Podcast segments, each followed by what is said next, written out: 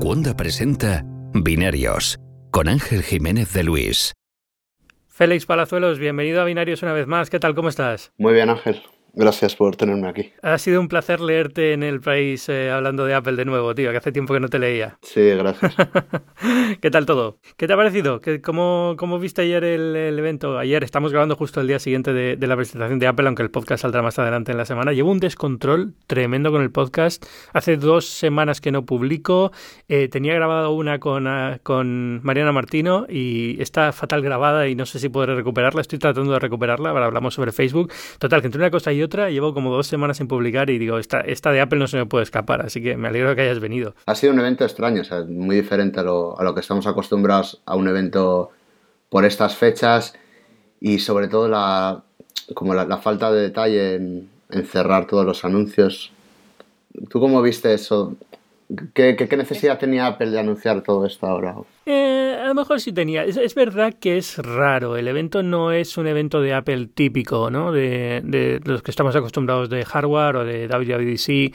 Es... Eh, es un terreno nuevo, no había hardware, eh, muy raro que no dieran precios de algunas cosas y otras sí, pero como es una cosa nueva, a lo mejor tiene sentido. Es decir, a lo mejor sí tienen que empezar ya a decir vamos a meternos en este terreno y, tienen que dejarlo claro desde ya, sin dar precios todavía, porque no saben muy bien cuál va a ser el, enfoque final os tienen que cerrar todavía acuerdos eh, y licencias y demás, ¿no? Pero, pero se hace raro, se hace extraño que Apple News Plus lo esté usando yo ya sin problema, pagando los 10 dólares. Bueno, el primer año, el primer mes es gratuito, pero bueno, a partir del segundo mes voy a pagar 10 dólares al mes. Que la tarjeta hasta verano no pueda pedirla, pero bueno, sabemos que la tarjeta es gratuita pedirla, pero que de eh, Apple Arcade y de Apple TV Plus no sepamos precios, por, por lo menos precio, ¿no? O sea, es una cosa como.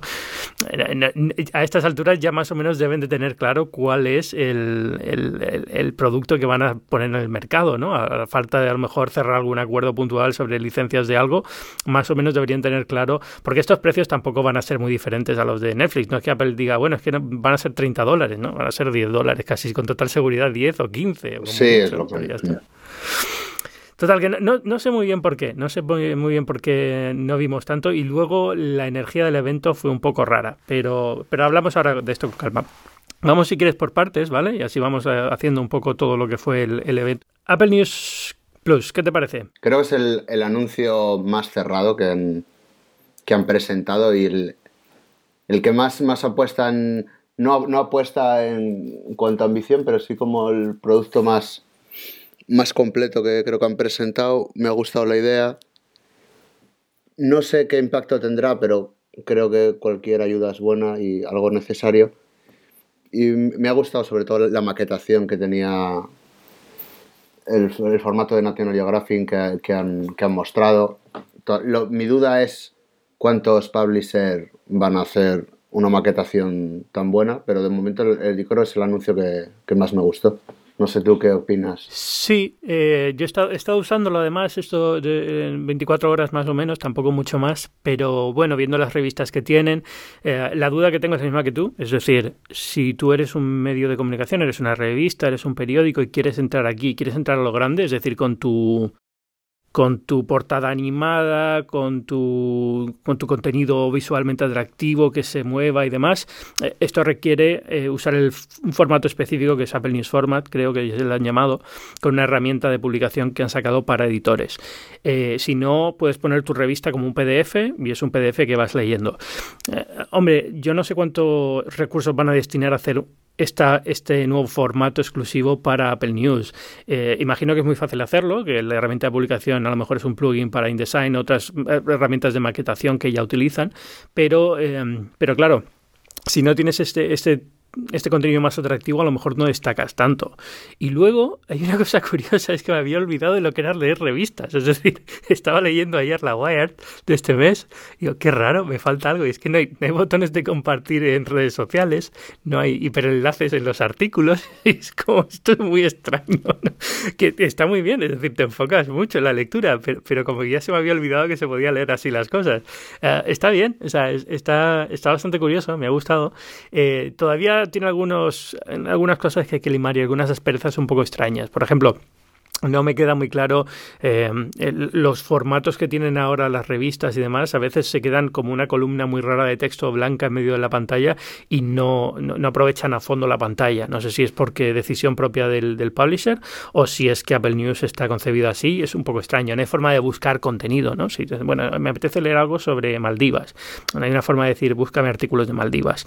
Eh, el Wall Street Journal, que está dentro de Apple News Plus, está como muy mal integrado. O sea, está muy bien pensado para las revistas, porque esto lo trajeron de Texture, que, es un servicio de publicación de revistas, y como que han metido un poco así a, presión el Wall Street Journal y algunas webs, y, y no me queda claro cómo cómo se, cómo se organiza. Y luego es que hay algunas webs como Wired que tienen revista y tienen web. Entonces eh, en Apple News ahora queda un poco extraño porque Apple News Plus es la revista, tienes Wired, pero si te vas a, Apple News normal, a la aplicación normal, ahí es donde tienes el contenido que está en la web de, de Wired, que, a veces son noticias del día y cosas así que no van a la revista. No sé, como que falta un hervor ahí raro, eh, es un producto interesante, pero le falta un hervor, yo creo.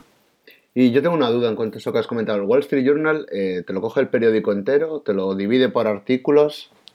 ¿Es como si leyeses los artículos gratis? Me alegra que me hagas esa pregunta porque no tengo ni puñetera idea. Es decir, em, todo el mundo dice que no es el Wall Street Journal. La suscripción al Wall Street Journal cuesta como treinta y pico dólares al mes, ¿no? Entonces, lo primero que hizo el Wall Street Journal cuando se anunció esto el otro día en el evento de Apple fue, fue decir, oye, eh, mandar un correo a los suscriptores diciendo, no, no, no, esto no es el Wall Street Journal que tú estás suscrito, es una cosa completamente diferente, no está todo el contenido, eh, está priorizada la parte de noticias, digamos, de interés general, pero la de negocios no y nadie sabe muy bien si es que está todo o no está todo, o solo está la parte esta de noticias de interés general y alguna cosa de negocios de vez en cuando, pero eh, ya te digo, está tan mal organizado la App News ahora mismo para, acceder al Wall Street Journal dentro de este nuevo servicio que no te puedo decir, no lo sé. Eh, tiene pinta, yo, vamos, he estado navegando y veo noticias que están en el periódico normal, ¿no? En el, yo tengo la suscripción del Wall Street Journal también, ¿vale? Pero pero, pero no he encontrado ninguna cosa que me, que me haga pensar que no está todo.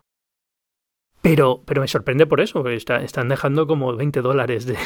bueno, sí, ni siquiera más, porque Apple le pagará... Bastante más, claro, porque Apple claro, esa suscripción tiene que pagar a los 300 o 300, no sé cuántos que Claro, claro, yo no, sé muy bien cómo va a ser el, la integración, ni creo que esté todavía muy bien resuelta, pero bueno, están ahí. Creo que han contratado como a 50 personas para llevar la edición esta de Apple News. O sea que van a meterse fuerte. Y la, otra duda es, eh, en cuanto a los publishers, claro, porque no sé cuánto dinero, es imposible saber cuánto dinero les va a llegar, pero es muy poco en comparación a si se suscribiesen directamente. el caso es saber si compensará por una mayor cantidad de usuarios que, sobre todo las revistas pequeñas, supongo que sea mucho más, más rentable. Claro, eh, ahí está la cosa. Es decir, a lo mejor al Wall Street Journal pues no le sale del todo las cuentas o ya veremos lo que pasa dentro de dos o tres meses, ¿no? A Los Angeles Times, que también está ahí. Eh, pero si eres la revista People o la revista As o la revista Town and Country o revistas así de surf o lo que sea, que son muy pequeñas, aquí en Estados Unidos tienen un público más o menos bueno, pero tampoco es una cosa que te vuelvas loco. Eh, hay una cosa que hay que tener en cuenta y es que en Estados Unidos el mundo de las revistas es muy diferente al que sabemos que existe en Europa. Es decir, aquí las revistas especializadas en los últimos años. Algunas incluso han crecido en suscriptores y, son negocios económicamente viables, que muchas veces en, en, España ya no hay de esa revista, casi ninguna. Entonces, eh, eh, es un poco diferente la propuesta, pero es verdad que estas revistas como Surf o lo que decía, cosas así como muy, muy, muy de nicho, eh, si no eres un aficionado a ese deporte o a esa actividad, es probable que no te la compres.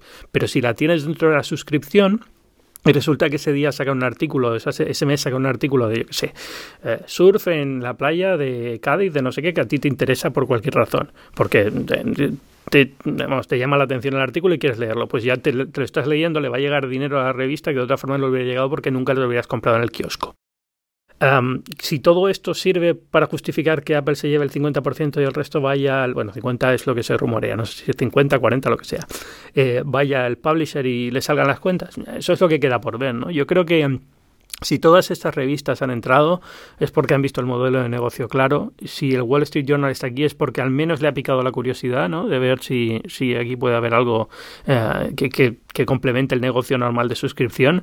Y, y si está en Los Ángeles, Los Ángeles Times, decir Los Ángeles, ya ves, cómo estoy. Eh, pues, oye, pues bien también, ¿no? Quiero decir, al final yo creo que si, si los primeros meses las cuentas salen para los publishers, yo creo que van a entrar más. Y supongo que, que llega, acabará llegando a España, si empieza por Reino Unido, que no entiendes por qué es un despliegue tan, tan, tan, tan lento en un mercado que se da desde la ignorancia mía, parece, no parece tan complicado como podría ser otros, como, la, como el del servicio de Apple Plus, por ejemplo.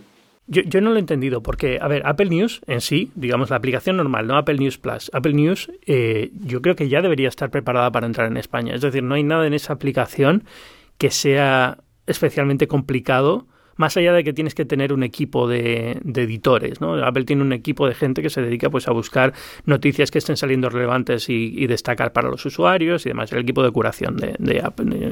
No, es curación realmente en español, pero bueno. selección, sí. Eso es, selección y el equipo editorial. Y, yo no sé si este equipo lo tiene, probablemente no. Y a lo mejor es una de las cosas que, ha retrasado, pero bueno, llevan dos años con esta aplicación, ya deberían de tenerlo. No sé si ahora con lo de Apple News Plus van a esperar a tener también acuerdos con, editoriales españolas antes de salir. Eh, dado que no han dicho nada de, llegar a España este año y si han dicho llegar a Europa a través de Reino Unido a finales de año, imagino que hasta mediados de 2020 o finales de 2020 no lo vamos a verlo. Así que así estamos, esperando eso. Eh, Apple Card. Creo que es el anuncio más, eh, más extraño, más sorprendente de Apple de, yo creo, de los últimos años, en mi opinión. No me esperaba para nada ese anuncio. Sobre todo porque tampoco había escuchado rumores o tal así. No sé, me sorprendió mucho. Sí, bueno, habían, habían, con lo de Goldman Sachs más o menos había rumores, pero, pero lo que me sorprendió es, primero, cómo está ejecutada la tarjeta, ahora hablamos de eso, pero, pero es que se supone que era el anuncio menos decir que es el menos importante del día, a lo mejor entre este y, y el arcade, pero, pero es el que más interés está levantando en general en redacciones. Es decir, eh, cuando vas a medios americanos, a ver si todos estos, las noticias que más lecturas están teniendo son las de Apple Card. Hay muchísimo interés. Yo lo entiendo, viendo ahora cómo está Estados Unidos y cómo está el tema de las tarjetas de crédito aquí, pero pero bueno, es, eh, yo, yo, lo veo lo veo muy chulo. O sea, lo primero que voy a cogerme, ¿no? en cuanto salga en verano, soy el primero que va a estar en la fila para coger una. O sea que. Sí, a mí me, a mí me, eso, me ha resultado muy curioso, muy, muy buena la idea también.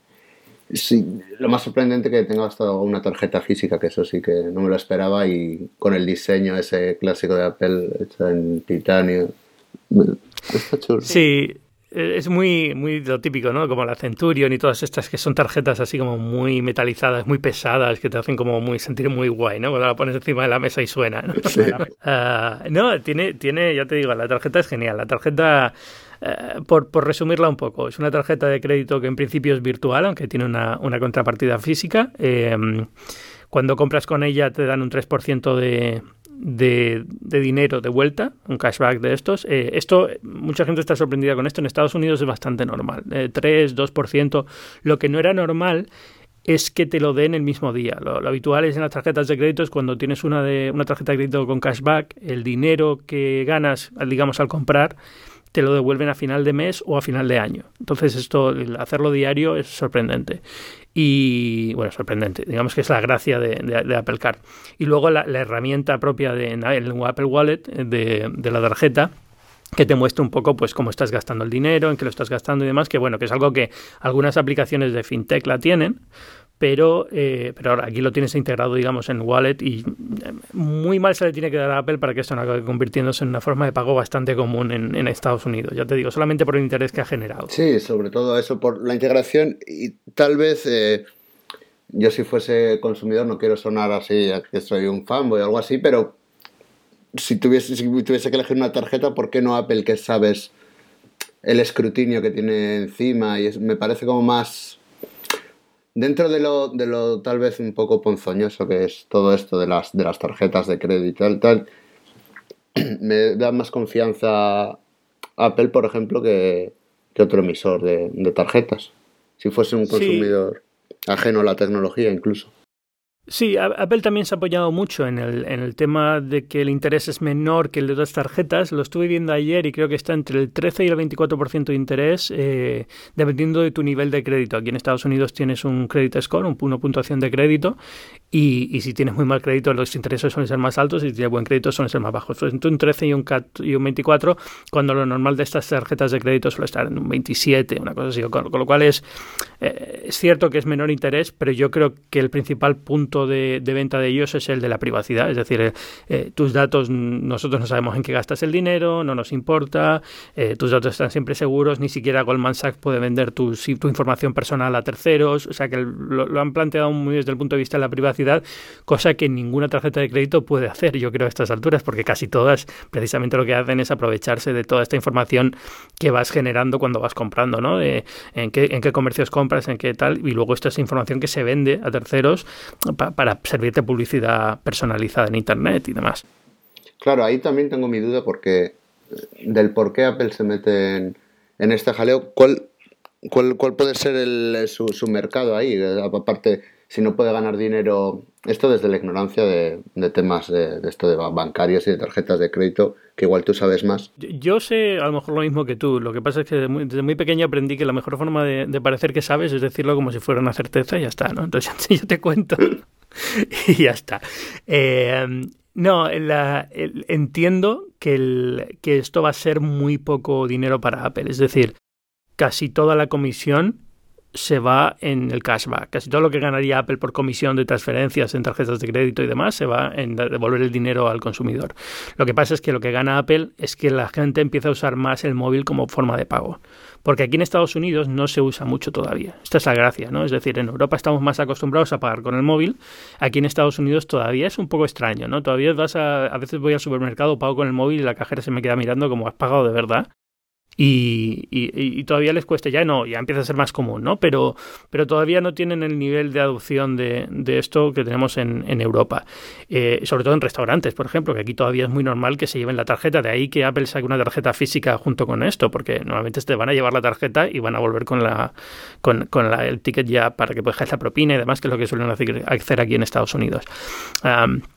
Pero lo que gana yo creo que es eso sobre todo. Es, eh, es que, que, la gente entienda que se puede pagar con Apple Pay, que la gente use más Apple Pay para comprar cosas en Internet, porque al final, aunque sea una comisión muy pequeña, si consiguen que la mitad de los mil millones de usuarios que tiene Apple eh, esté comprando con Apple Pay, aunque sea una comisión, te digo, el 0,05%. Sí, ya solo por base de usuarios. Y, y, y, luego que a lo mejor en dos años esas comisiones empiezan a ser diferentes. Una vez Apple tiene más poder y más, y más negocio en tema de pagos, pues ya puede negociar otras cosas y puede negociar otras condiciones y entonces sí empieza a ser un dinero bastante importante. Sí, sobre todo la seguridad es un tema incluso más importante ahí en Estados Unidos que, que aquí en Europa, ¿no? Por el tema de que todavía hay tarjetas con la banda magnética y... Sí, eh, te digo, la banda magnética sigue usándose muchísimo aquí. A, mí me sorprende, eh, a mí lo de dejar mi tarjeta y que se la lleven y no me la traigan hasta cinco minutos más tarde me da un miedo, pero y además ya me la han clonado, es decir... Eh, eh, en, Estados Unidos me han clonado tarjetas de crédito en los últimos 10 años tres o cuatro veces, pero porque es que no hay forma de controlar. en ningún momento tienes control del físico de la tarjeta, ¿no? Eh, esta, esta que lanza Apple es curioso.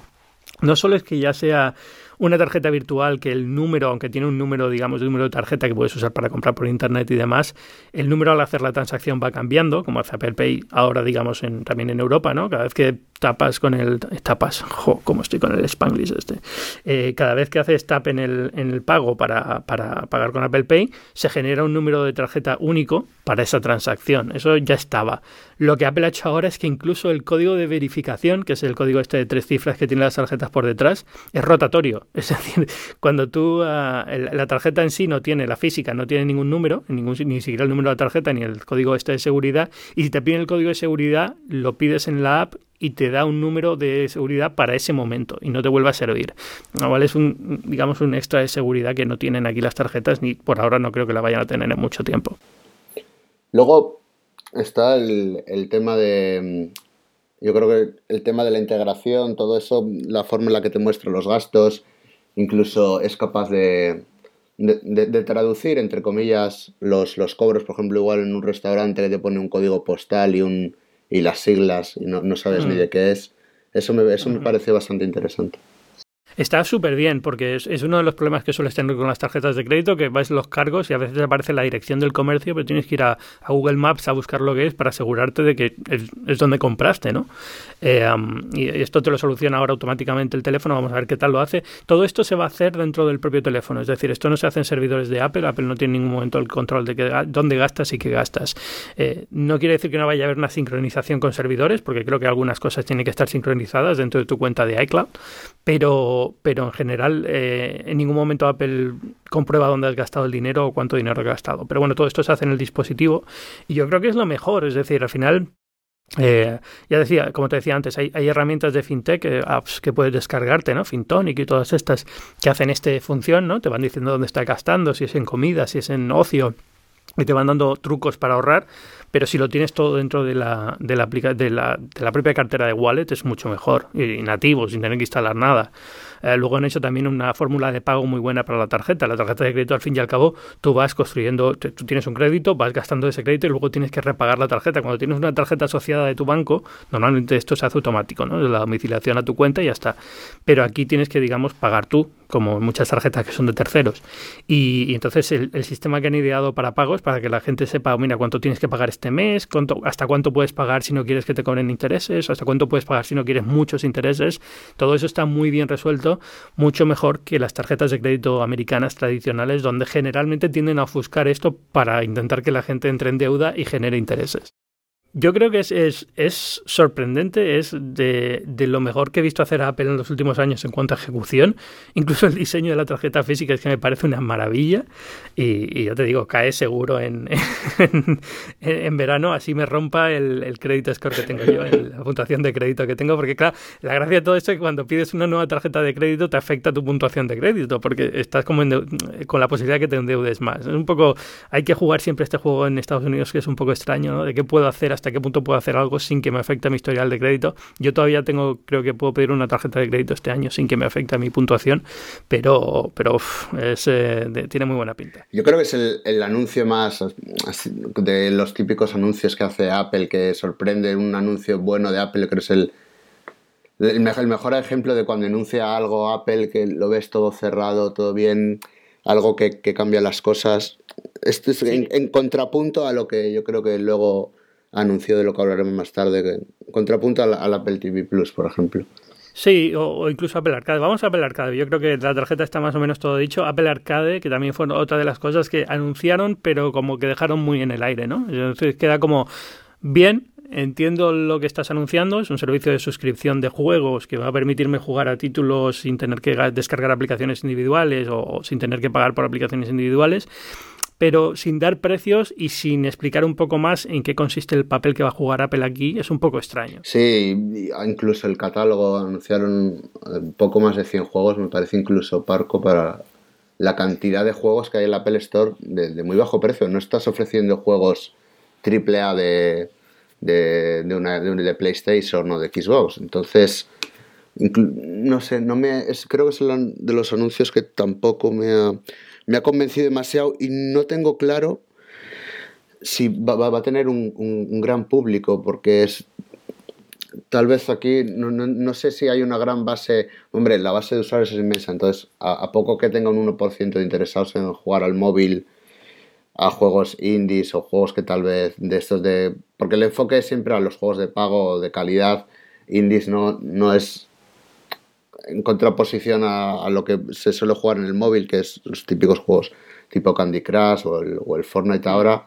Entonces, esa idea me gusta de, de, brindar la posibilidad de descubrir pues, juegos, unas joyas que todavía no, no, se han descubierto y que están en el móvil porque hay un pago de por medio, entonces tal vez no te convence tal y con la suscripción sí que sí que seguramente lo vas a poder disfrutar. Sí, em, yo entiendo que hayan hecho esto. Es decir, al final es lo que tú dices. La mayoría de los juegos que se están jugando en móvil son tipo Candy Crush, son juegos o Hearthstone o el Clash Royale, cosas así, ¿no? Eh, juegos en principio gratuitos, pero que luego tienen muchas dinámicas de pago que a lo mejor no son obligatorias y puedes incluso jugar sin pagar, pero, pero en general te fuerzan a pagar tarde o temprano una cantidad y te fuerzan a pagar de forma recurrente, ¿no?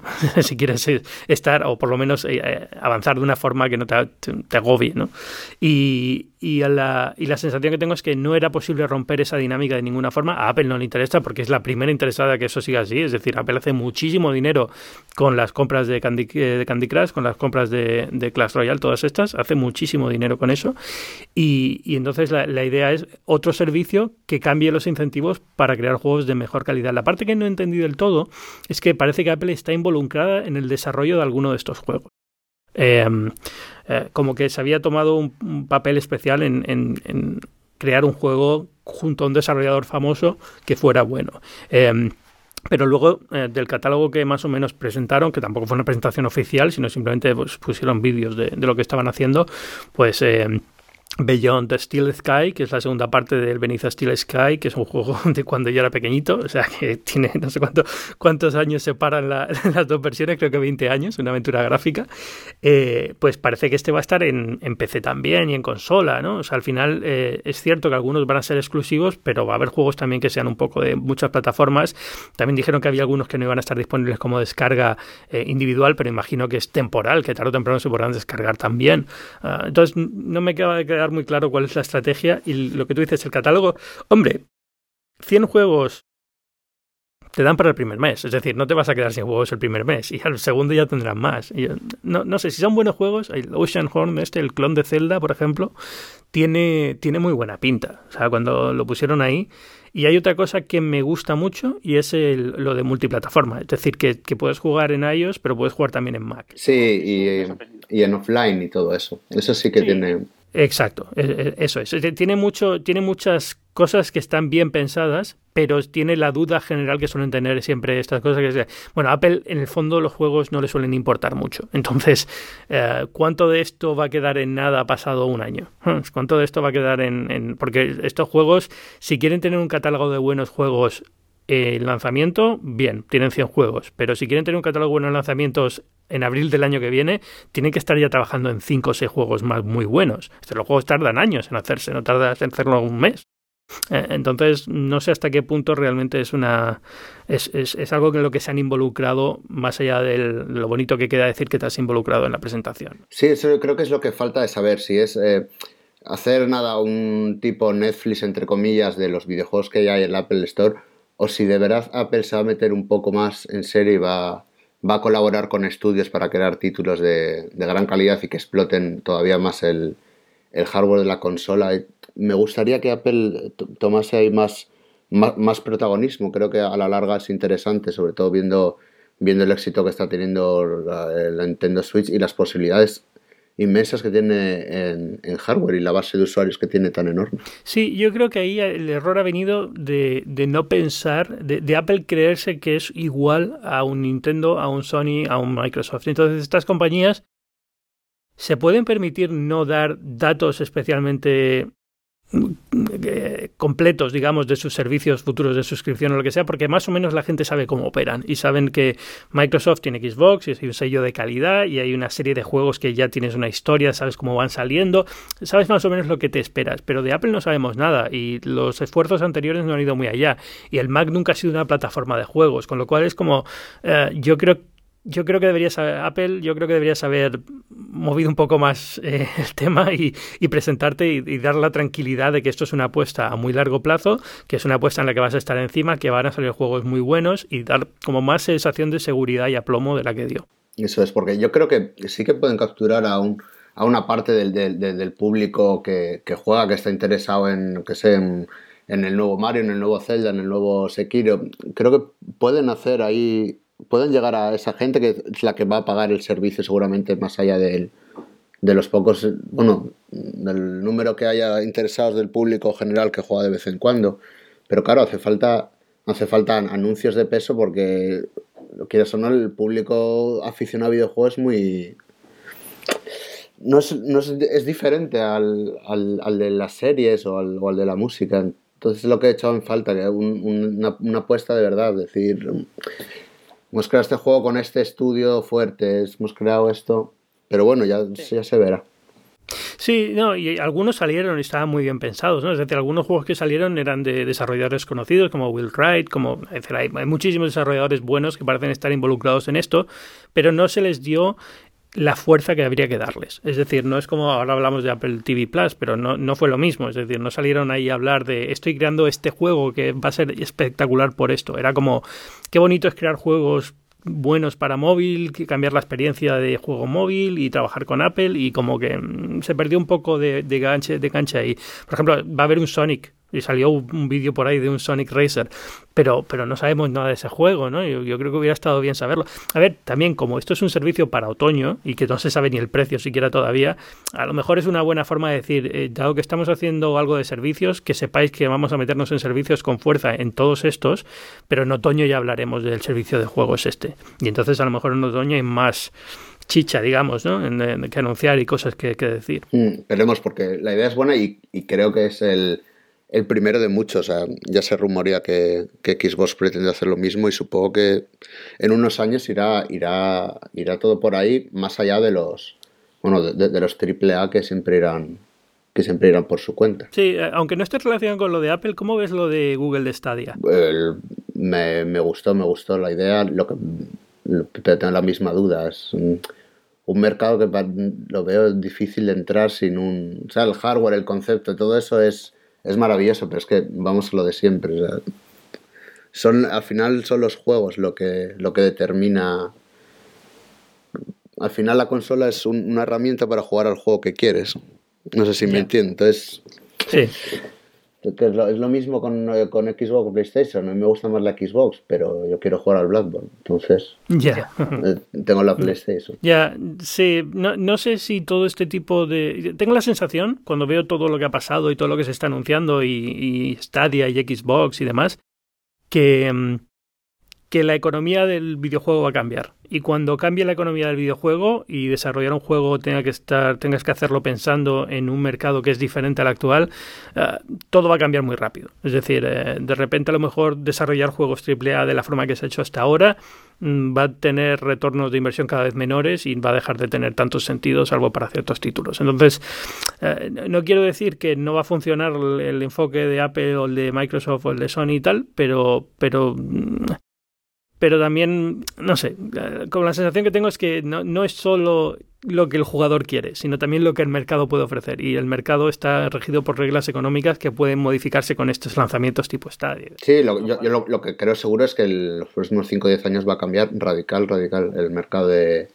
de, de, videojuegos. Eso está sí, claro. Y si, y si, hay un usuario al que le cabría que las cosas cambien, son los videojugadores, ¿eh, tío? O sea, sí. Yo, sí, sinceramente, los, los, gamers son para algunas cosas un poquito cerrados y esto les va a doler mucho. O sea, va, yo recuerdo cuando se hablaba de, de, del juego móvil y de lo que iba a mover y de la cantidad de dinero que iba a mover y porque se te echaban la yugular que eso no era jugar y no sé qué. Y al final es cierto que el, el videojuego móvil no es equivalente al de al, a un juego de consola, pero mueve muchísimo dinero y es un mercado enorme y ha traído muchísimos desarrolladores nuevos que no están desarrollando para plataformas tradicionales porque ven que el dinero está en otro sitio. Entonces, si, si Stadia y todas estas cosas empiezan a mover el dinero hacia esos mercados, a lo mejor cambia bastante el mundo del videojuego. No sé, pero ya, también ha cambiado por otras cosas, ¿no? Como los Battle Royale y todas estas cosas también han cambiado un poco el, el mundo del, del videojuego en general.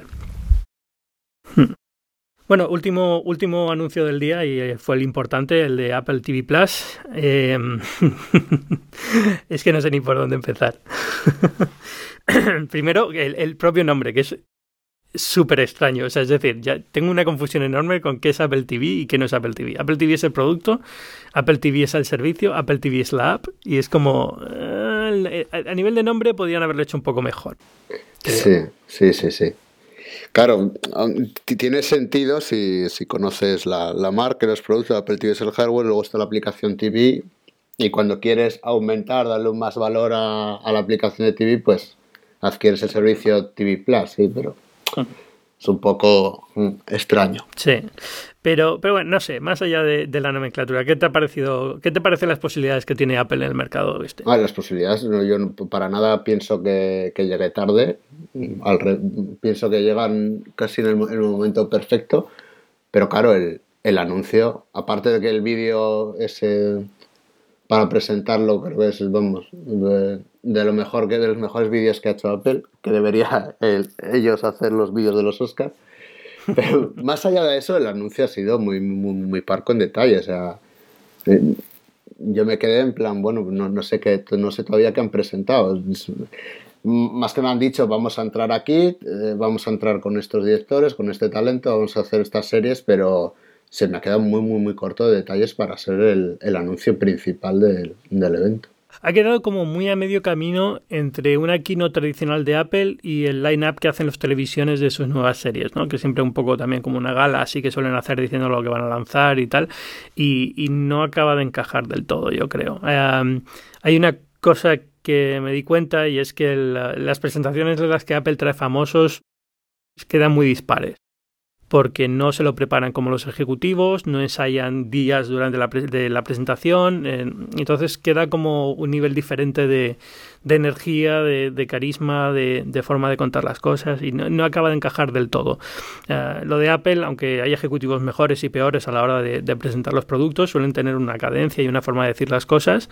Eh, estos famosos pues van un poco a, las bravas, ¿no? Y contando con su personalidad, que no quiere decir que sea mala y que lo hagan mal, ¿no? Lo hacen a su, a su estilo, pero no acaba de encajar y hace que el conjunto quede un poco raro. Pasó con Apple Music y yo creo que ha pasado con esto también. Es decir, que muy bien que Jason Momoa esté ahí y muy bien que Steven Spielberg esté ahí, muy bien que Oprah esté ahí, pero no acaba de dar una cohesión completa al, evento. Eh, no sé si te dio la misma sensación. Sí, sí, al completo, porque como que cambió el ritmo totalmente, ya se perdió ahí un poco. Parecía de, parecía otra, sacado otra presentación. O sea que se había acabado la presentación de Apple y había un evento ahí pues de, de cine y televisión. Yo me sentía así, tal cual. Esto mientras estaba trabajando sin dar abasto, pero lo vi así. No sé. Sí, eso es, lo, eso es lo peor, tener que ver una de estas cosas. Yo cuando estoy ahí en el, en el teatro, es, eh, imagínate, porque es que no estás ni prestando atención a la, a la, presentación más que como de fondo, estás escribiendo sin parar, ¿no?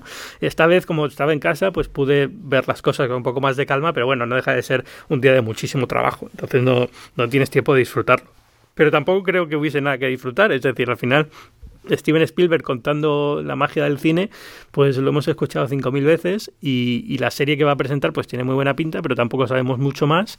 Eh, lo de Jason Momoa, el sí este, pues curioso, no había oído hablar de este, de este proyecto y bueno, ahí fue cuando me enteré por primera vez, que bueno, yo creo que, que se sirvió de algo es para, para eso, ¿no? Para decir, vamos a tener algunas series propias, estamos apostando por gente muy buena, nos lo estamos tomando en serio, esto no es como, ah, Apple va a llegar aquí, cree que va a llegar al mundo del cine lo va a hacer bien porque es Apple.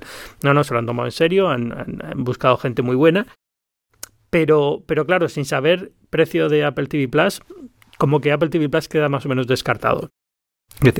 Será bueno, tendrá sus series, costará 10 dólares casi con total seguridad, o 15, y, y, cuando llegue, llegó y tendrás las series y se acabó.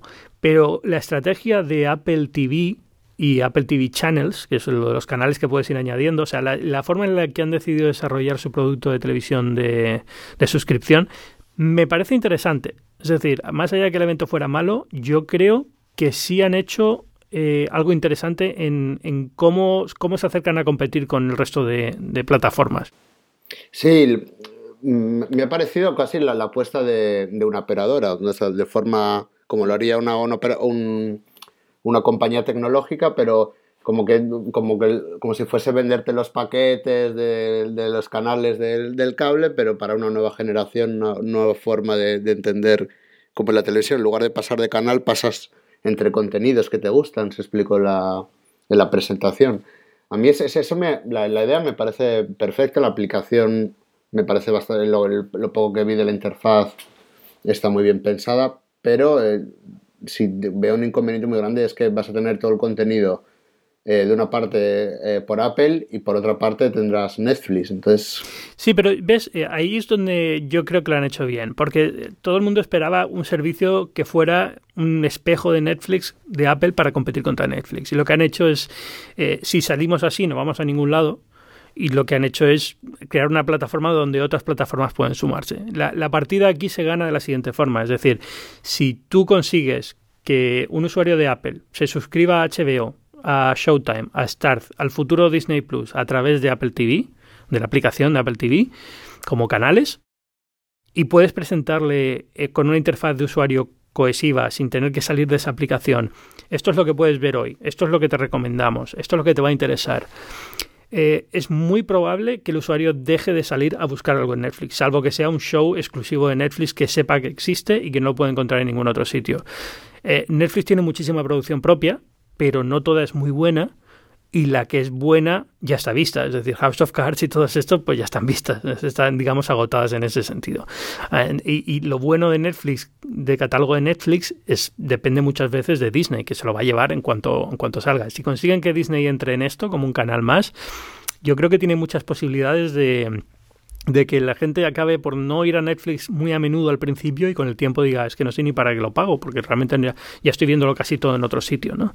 Ah, si consiguen eso, así es como ganan a Netflix, no creando un servicio exactamente igual porque al final eh, obligas a la gente a decidir, bueno, quiero Netflix o quiero Apple, y ahora mismo Netflix tiene un catálogo mucho mejor y la gente elegiría Netflix. Claro, sería, sería una inversión demasiado grande para márgenes muy bajos intentar competir ahora por, eso es. Además, además de que Netflix lleva, le saca seis años de ventaja de producciones, que no, no, todas son muy buenas, pero ya Netflix cuenta con un catálogo muy grande de producciones propias cuando Apple partiría de cero que por mucho eh, dinero que tiene necesita talento, necesita años. Sí, eso es, una apuesta a muy largo plazo. Entonces la forma mejor de hacerlo yo creo que es la que han elegido. Es decir, bueno, pues dentro de la aplicación, si conseguimos que todo el mundo se quede dentro de la aplicación, ya nuestro contenido entrará de alguna forma. A mí lo que más me ha sorprendido, de todas formas, es que no haya mención dentro de Apple TV Plus a eh, contenido y películas de terceros, series y películas de terceros, porque eso es lo que más, más me extraña, es decir, eh, que el catálogo de Apple a lo mejor está fantásticamente bien,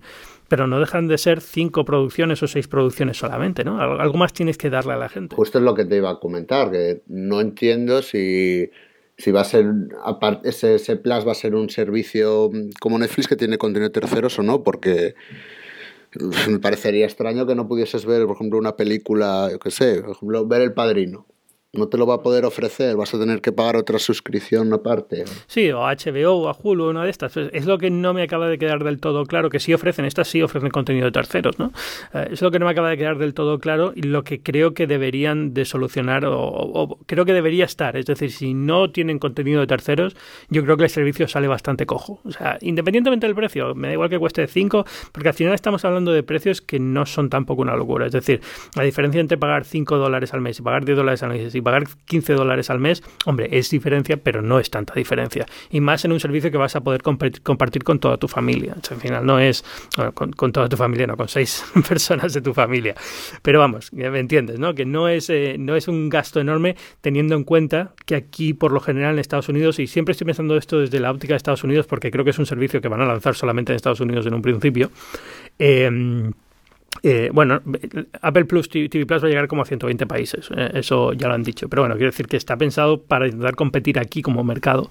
Eh, aquí la gente paga ciento tantos dólares al mes por canales de televisión que no ve nunca, ¿no? Por, un paquete, digamos, de, canales de televisión que rara vez ve.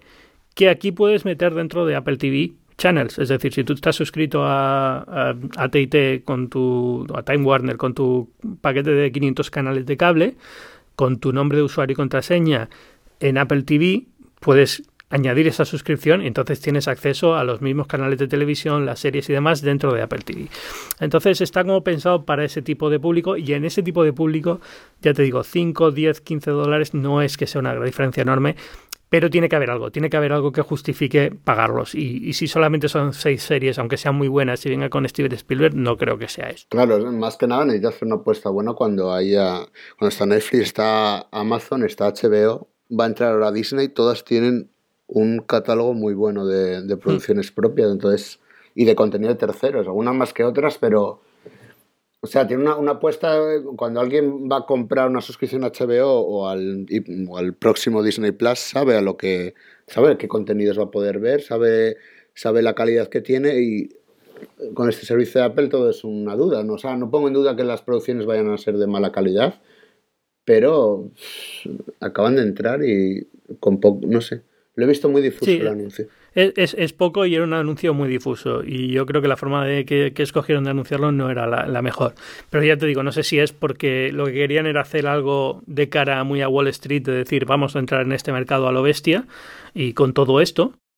Y, ya, ya, iremos hablando más adelante, ¿no? De lo que vamos a tener y lo que no vamos a tener, pero, pero que no, lo que no querían era perder el control de la narrativa, es decir, de, de que durante los próximos meses estuvieras escuchando hablar de, uy, no sé quién ha, fichado por una producción de Apple, no sé qué actor ha fichado para una producción de Apple, eh, tal, y sin saber todavía exactamente qué es lo que va a lanzar Apple. Entonces, bueno, de esta forma ya digamos que ha puesto las cartas sobre la mesa, esto es lo que vamos a hacer a partir de ahora, así es como vamos a seguir creciendo como empresa, y ya ya puede haber rumores de, Hollywood, ya no importa, ya no importa que, sepas que Jennifer Aniston está colaborando con Apple, porque bueno, más o menos sabes de qué, de qué va la cosa, van a lanzar un servicio de televisión y van a tener series y películas, con lo cual es lógico que estén contratando y producción. Sí, creo que es lo que más encaja.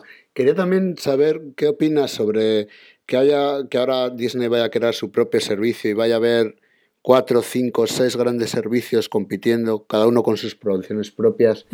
Vamos a tener que vivir con esto durante los próximos cinco o seis años hasta que se estabilice un poco el mercado. Eh, y va a ser imposible evitarlo. Entonces, yo creo que tenemos que empezar a pensar ya seriamente que esto va a ser la forma, el status quo va a ser este, y entonces eh, la gran batalla aquí va a estar en eh, en vez de irte a Movistar y pagar por Movistar TV no sé cuánto cuesta al, mes, ¿no? 100, 100 euros o lo que sea por no sé cuántos canales de televisión, pues en vez de eso te quitas completamente y te vas solamente a estas plataformas y pagas a lo mejor Netflix, Disney y HBO y con esas tres más o menos y Amazon Prime y con esas cuatro más o menos tienes servido todo el, eh, tu contenido. Entonces yo creo que así es como va a evolucionar la cosa en los próximos cinco años. Vas a tener que estar compitiendo y pagando por varias suscripciones y cuando pase este tiempo pues ya estaremos viendo qué jugadores se van a quedar, va a haber alianzas, va a haber reducción del número de competidores y al final tendremos plataformas un poco más estables, ¿no? Pero es inevitable, yo creo que hay, es cierto que hay una sensación de, fatiga a la suscripción que vamos a tener que empezar a ver ahora, a partir de ahora. Eh, que yo creo que Apple en cierta forma va a poder disfrazar con esto de Apple TV, es decir, con la aplicación de Apple TV y los, y los canales, los TV channels, porque al fin y al cabo no deja de ser, digamos, algo que pagas exclusivamente a una, persona que es Apple. Entonces, y ahí te haces tu paquete, digamos, te haces tu paquete de, de entretenimiento pero, pero es, eh, es inevitable. es que al final eh, salimos todos perdiendo un poco, pero yo ya te digo, será cuestión de 5 o 6 años hasta que se estabilice todo. Es que, es que me parece curioso como eh, hace años Netflix vino para como acabar con el cable, vas a tener más o menos todo en un servicio. Y ahora lo que estamos viendo es que mm, va a pasar lo mismo que con, con la tele por cable. Te vas a tener que suscribir a, a cada canal, pero en lugar de cada paquete de canales cada servicio donde tienes el, contenido que te gusta. Me parece curioso cómo ha, cómo ha cambiado todo tan rápido, cómo ha evolucionado en apenas cinco años que ahora se está, volvemos otra vez como al por cable, pero, pero sin el cable. Sí, pero eso, eso va, a pasar sí o sí. Al final, y, y sabía, sabía, que va a pasar. Es decir, al final, todos sabemos que lo de Netflix, siendo solamente ellos los que tenían una plataforma de este sentido, iba, iba a acabar tarde o temprano. No, es un negocio muy bueno como para que nadie más quiera entrar. Y es un negocio en el que Netflix no tenía la mano ganadora. Es decir, lo han, hecho muy, muy bien. Es decir, uh, chapó, cómo ha evolucionado la compañía desde que tenía yo la mayor metida de pata de mi historia no ha sido no invertir en Apple, ha sido no invertir en Netflix. no tengo un duro, evidentemente, ¿no? Pero, pero si hubiera podido, hubiera sido la leche. Es decir, cuando yo los conocí, estaban todavía mandando DVDs por correo. Yo recuerdo de los primeros eh, cosas que hice en Nueva York fue ir a ver un centro de distribución de Netflix cuando mandaban DVDs por correo. Y, y, y e, justo en ese momento empezaron a hablar de lo de vídeo bajo demanda y tal, pero decías, bueno, las películas no se ven muy allá, la resolución es la misma que el DVD y tal, y ahora lo ves y dices, qué, qué visión, qué bien lo han hecho, cómo enseguida se pusieron a producir contenido propio porque vieron que si no, no había forma de sacarlo adelante, cómo produjeron muy buen contenido. Entonces, eh, lo han hecho muy bien, pero sabías que tarde o temprano, pues eso, Disney lo iba a ver y Disney, fíjate lo que ha conseguido Disney en los últimos tres años, es que ha comprado Marvel, ha comprado Star Wars, ha comprado todo, o sea, al final eh, tiene SPN, los deportes aquí en Estados Unidos, al final tiene, es, es un gigante tan grande que cuando leí el otro día en en el Wall Street Journal, ah, justo antes del evento, que es lanzaron una especie de previa, eh, que Apple había estado en conversaciones internas pensando a lo mejor comprar, o Netflix, que bueno, eso más o menos se ha rumoreado siempre en Wall Street, ¿no? Ah, Apple compra Netflix, tal, no, no creo que lo hagan porque no les sale a cuenta, pero que iba a comprar Disney, que fíjate lo que es Disney, es una barbaridad de compañía, te haces una idea de, lo difícil que es competir con Disney. Entonces Apple tiene que buscar la forma de competir sin competir, de, poder convertirse en un socio estratégico hasta cierto punto de Disney, porque si no, Disney va a arrasar aquí con con Disney Plus. O sea, es que vamos a ver cuándo salga, pero es que solamente por el catálogo que tiene ya, ya barre. Claro, eso, eso, eso será clave en saber si va a estar integrado o no. Hmm. O si va a estar otra vez separado de... Porque si ya son varios servicios los que están separados de completamente... Porque entiendo que en, que en la aplicación Apple TV no aparece nada de nada de nada de Netflix. Entonces, y entiendo que... No, no, nada, cero. Puede, puede que pase lo mismo con Disney Plus, entonces ya sí que podría ser un problema. Hmm, algo me dice que todo esto se ha creado en, en, cierta forma contando con ellos de antemano. Sería muy extraño. O sea, puede pasar, pero teniendo en cuenta que hay ataduras muy fuertes entre Disney y Apple, incluso a nivel de, ejecutivos en, los, consejos de dirección de ambas empresas que se comparten, eh, piensa que es una compañía que siempre estuvo muy cerca de Apple, eh, primero porque Steve Jobs era el dueño de Pixar y se la vendió a Disney, eh, pero siempre ha habido como, pero simplemente por la admiración que tenía Steve Jobs hacia Disney, siempre la ha considerado como una compañía muy cercana. Entonces, la sensación que tengo es que, que están hablando muy seriamente de desde el principio con esto y si lo han lanzado así es porque quieren que Disney Plus esté como un canal dentro de, de Apple TV. Se cambian mucho las cosas de que Apple salga con Disney Plus a que salga a que salga sin él. Entonces ya es como que no es que Apple Plus tiene cuatro canales, ¿qué tal? Es que tiene todos salvo Netflix. Es que eso es. cambia mucho por eso decía, ahí es donde, donde aparece la idea del Netflix killer, ¿no? Es decir, cuando, cuando decían, no, va a lanzar un competidor de Netflix, no es tanto un competidor directo como si llega a este nivel de que todos, los, todos están en Apple Plus, en Apple, perdón, en Apple TV, eh, te digo yo que los nombres son follón, todos están en Apple TV, menos Netflix, ahí es cuando Netflix empieza a tener a sudar un poco, porque ahí es donde tiene que demostrar que sigue siendo un servicio lo suficientemente atractivo como para atraer a la gente por lo que tiene eh, sin, digamos, de catálogo propio y de acuerdos puntuales con Sony Entertainment, con eh, productoras que son de terceros que no tienen ninguna plataforma propia y que no le importa ceder el contenido a, Netflix eh, cobrando por ello, evidentemente, pero digamos que no tiene ningún tipo de atadura exclusiva a, un servicio concreto. Entonces, ahí es donde se verá si realmente Netflix tiene todo, toda la fuerza que debe tener. Lo que yo te digo, o sea, al final hay, hay un público al que esto le afecta y un público que realmente, pues mira, son 10 dólares más por tener Netflix, pues lo tengo y lo usaré cuando lo use. Y nada más, yo creo que ha quedado un, un, resumen muy bueno del evento. No sé, así en general, eh, lo decías al principio, es un evento muy raro, eh, que, que no se parece mucho a otros eventos de Apple, pero a mí me ha gustado porque como suelo tender a buscar siempre la parte más estratégica de lo que hace Apple, más allá del anuncio de producto. A mí lo que me gusta es pensar en qué, ¿Qué está pensando la empresa cuando lanza un producto? ¿Qué está pensando la empresa cuando lanza un servicio? es como yo disfruto estudiando Apple, digamos. Eh, pues este evento para mí era especialmente interesante. Sí, hombre, es mucho más interesante que un evento de, renovación, por ejemplo, de, de Macs o de iPads en ese sentido. Incluso, el del iPhone, que digamos que es el evento clave de, de Apple todos los años, ya sabes lo que viene. Bueno, pues viene un iPhone mejor que el del año pasado y esto encaja dentro de la filosofía de Apple de esta forma, del producto de Apple de esta forma. Pero esto te permite ver la empresa fuera de su ambiente habitual y ver cómo reacciona ante un nuevo reto. Y esto para mí tiene muchísimo valor, porque ya te digo, pues más que nada por, desde un punto de vista de, análisis estratégico de, de, Apple. Con lo cual yo, yo lo disfruté a pesar de, yo te digo, de que la parte de los actores me sobró completamente, pero bueno. Sí, exactamente igual. Lo disfruté hasta hasta esa parte que ya me pillaba el toro y de repente están hablando ahí. ya, y, y, y, supongo que, que, vaya a ser la, la, tónica durante los próximos años. No me sorprendería que, que hubiese más eventos de este tipo. No, no, no, cada año, pero igual cada dos años o...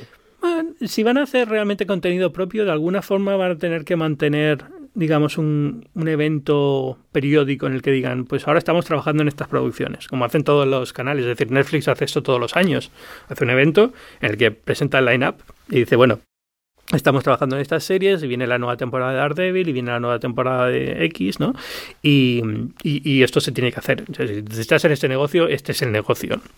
Y yo creo que en parte eh, por eso es, un evento un poco diferente y por eso mm, vimos una forma de hacer las cosas sobre el escenario que no es la normal, porque yo creo que sí, que es probable que todos los años ahora Apple tenga un evento dedicado a contenido dentro de sus servicios.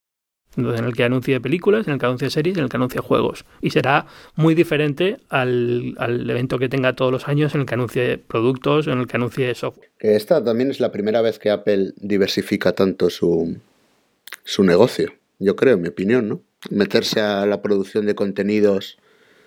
Sí. Eh, como siempre ha sido Apple en esa mentalidad de enfocarse hardware, software, servicios. Sí, sí, eh, sin duda. Es decir, si lo ves desde ese punto de vista, sí. No sé si como apuesta es mucho mayor yo, yo, creo que como apuesta es menor apuesta que lanzarse a la telefonía móvil, aunque fuera un producto y fuera algo que Apple piensa cuando Apple sacó un teléfono, la gente se llevaba las manos a la cabeza. Es Apple, ¿Qué hace Apple metiéndose en telefonía? Es decir, era una apuesta, eh, apostó toda la compañía a este, este producto. Si el iPhone salía mal, Apple se hundía del todo. Es decir, estaba en una buena situación por el iPod y estaba en una buena, una buena situación por el Mac, pero era, era un, un, proyecto muy grande en el que si, si no salía adelante, viendo cómo ha evolucionado el mercado, te das cuenta de que no hubiera llegado a ninguna parte. Es decir, la informática ha pasado a ser algo eh, testimonial dentro del mundo de la electrónica de consumo, ¿no? Al final es todo está en el móvil y todo el mundo usa el móvil. Entonces, eh, si hubiera fallado el iPhone, hubieran tenido un problema bastante grande. A lo mejor lo hubiera seguido, ¿no? Igual que hay compañías que nunca han hecho un móvil y siguen ahí hoy en día, HP, muchísimas. Pero, eh, pero se jugaron mucho y, y, y en esto, bueno, se juega mucho, es una vía completamente diferente, es muy diversa, muy diferente a lo que han hecho hasta ahora, pero tienen dinero de sobra para arriesgar en esto. Claro, es una, es una situación muy diferente a la, a la que tenían. Entonces, eh, van con una van desde el punto de vista de, de, una compañía que no tiene, no tiene tanto que perder como en su momento tuvieron. Uh, es, es, como si me dices si se lanzan a hacer un coche, ¿no? Que se, se, rumoreó durante mucho tiempo y a lo mejor incluso lo hacen algún día. Pero, porque desde luego invirtieron en ello, o sea que evidentemente eh, lo plantearon desde un punto de vista muy serio. Uh, pues, pues hubiera sido a lo mejor más arriesgado que esto, meterse en el mundo del automóvil, porque ahí sí que tienes que hacer unos gastos súper intensivos en capital, en fábricas y demás. Pero, pero ya te digo, o sea, yo creo que cuando lanzaron, cuando lanzaron el iPhone, la gente no, no, se da cuenta, pero fue una apuesta de, bastante grande de la compañía. O sea, fue realmente, no, no de hundir la empresa, porque había estado mucho peor mucho antes, pero, pero sí de, de cambiar por completo la forma en la que conocemos a Apple si no hubiera salido bien.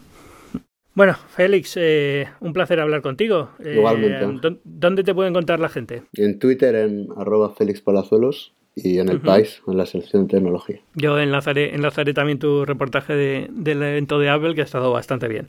Perfecto. Muchas gracias por venir a, a Binarios una vez más, ¿vale? A ti, Ángel. Hasta luego. Venga, un abrazo.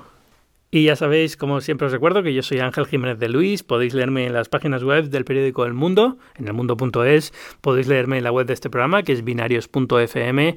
Y podéis escucharme en, en, este podcast, que es Binarios, un podcast que todas las semanas, bueno, voy a decir todas las semanas, a pesar de que muchas semanas fallo, eh, tratamos de hablar un poco de la actualidad tecnológica con un invitado y que forma parte de Cuanda, que es una comunidad de podcasts independientes en español, en el que podéis escuchar otros podcasts también muy, muy buenos de tecnología, como los de Mixio como Citizen de Venture City, como Perspectia de Microsoft, un podcast sobre inteligencia artificial como El Valle de los Tercos, uno de mis favoritos, con personalidades eh, latinoamericanas e hispanas de Silicon Valley y como muchos otros que vais a encontrar de ciencia, de cultura, de historia, que os van a encantar seguro. Así que ya sabéis, si queréis escuchar más podcasts después de este, os habéis quedado con ganas, podéis ir a www.cuanda.com y ahí tenéis muchísimos podcasts y todos son buenísimos. Muchas gracias y hablamos la semana que viene. Chao.